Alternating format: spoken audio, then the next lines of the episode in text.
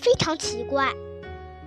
昨天，小豆豆第一次捡到了钱，是从学校回来的电车上捡到的。从自由之丘车站坐上电车，快到绿之丘时，有一个大拐弯。电车到这里总是要倾斜一会儿，小豆豆把两脚劈开，用力踩住地板，免得站不稳。小豆豆总是喜欢站在电车尾部。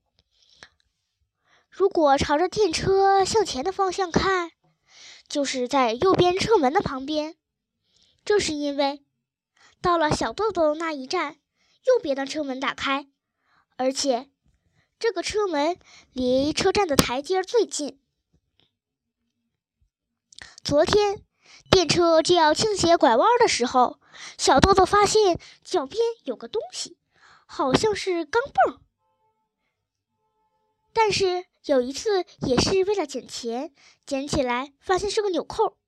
所以，小豆豆想要仔细看一看，再判断是不是钱。小豆豆把脸凑过去，仔细看了看，一点不错，果然是钱，是一枚五分硬币，可能是附近的人掉了。怎么办呢？小豆豆想起谁说过，捡到钱的时候要立刻交给警察。不过，电车上并没有警察。正在这时。电车最后面的乘务员打开了门，乘务员走到小豆豆这节车厢里。小豆豆也不知道是怎么想的，右脚飞快地踩在硬币上。乘务员经常见到小豆豆，已经很熟悉了，看到他就微笑着致意。可小豆豆这时候心思全在右脚下面，不像平时笑得那么欢畅，只是微微的回报一下笑。这时候，电车要到了小豆豆下车的前一站——大冈山。对面的车门打开了，车上挤进来好多人，挤在小豆豆身旁。小豆豆坚持着挪动右脚，心里想：下车的时候把这枚硬币捡回去，交给警察。但是他马上有了新念头。如果拿脚下钱的时候，如果被大人看见了，会不会以为我是个小偷？那可不好。当时的五分钱可以买一盒糖或者一块巧克力，在大人看来并不是什么大数目，但对小豆豆来说却是一大笔钱。他不由得非常担心。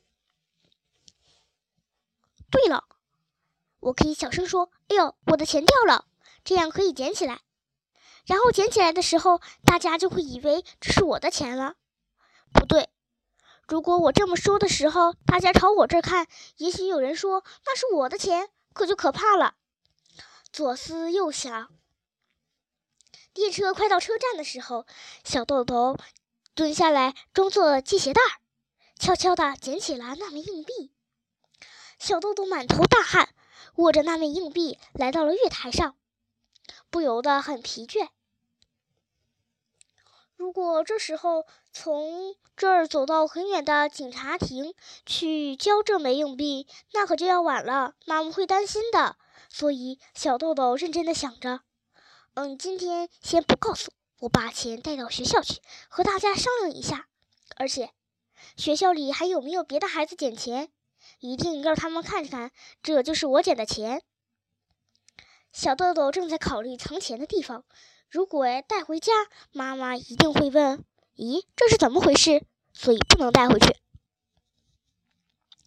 于是，小豆豆钻进了一个小树林里，藏在这儿的话，谁都不会看见了，而且好像不会有人来。小豆豆用木棒挖了一个小坑。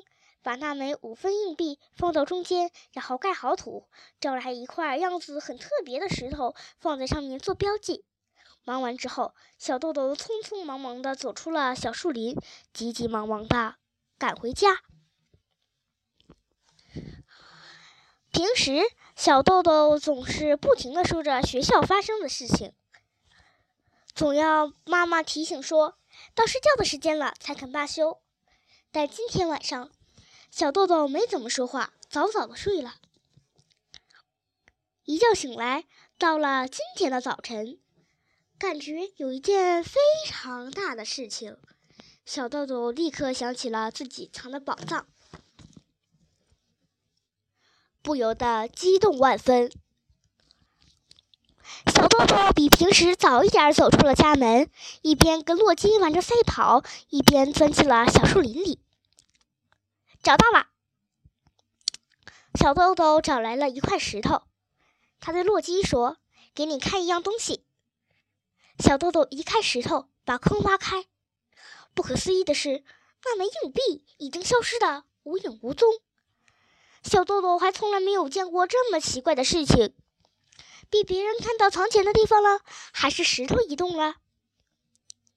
小豆豆做了好多种假设，在那里挖了好多个坑，但那枚硬币始终没有出现。这时，小豆豆感觉最强烈的是真奇怪。这以后，在路过小树林的时候，小豆豆又钻进去挖过，但是那枚硬币再没出现过。被鼹鼠拿走了。昨天是不是做了一个梦，被神仙看到了？小豆豆有各种各样的假设，无论无论是哪一种假设，这件事情都是那么不可思议。无论到了什么时候，都不会忘了这件怪事。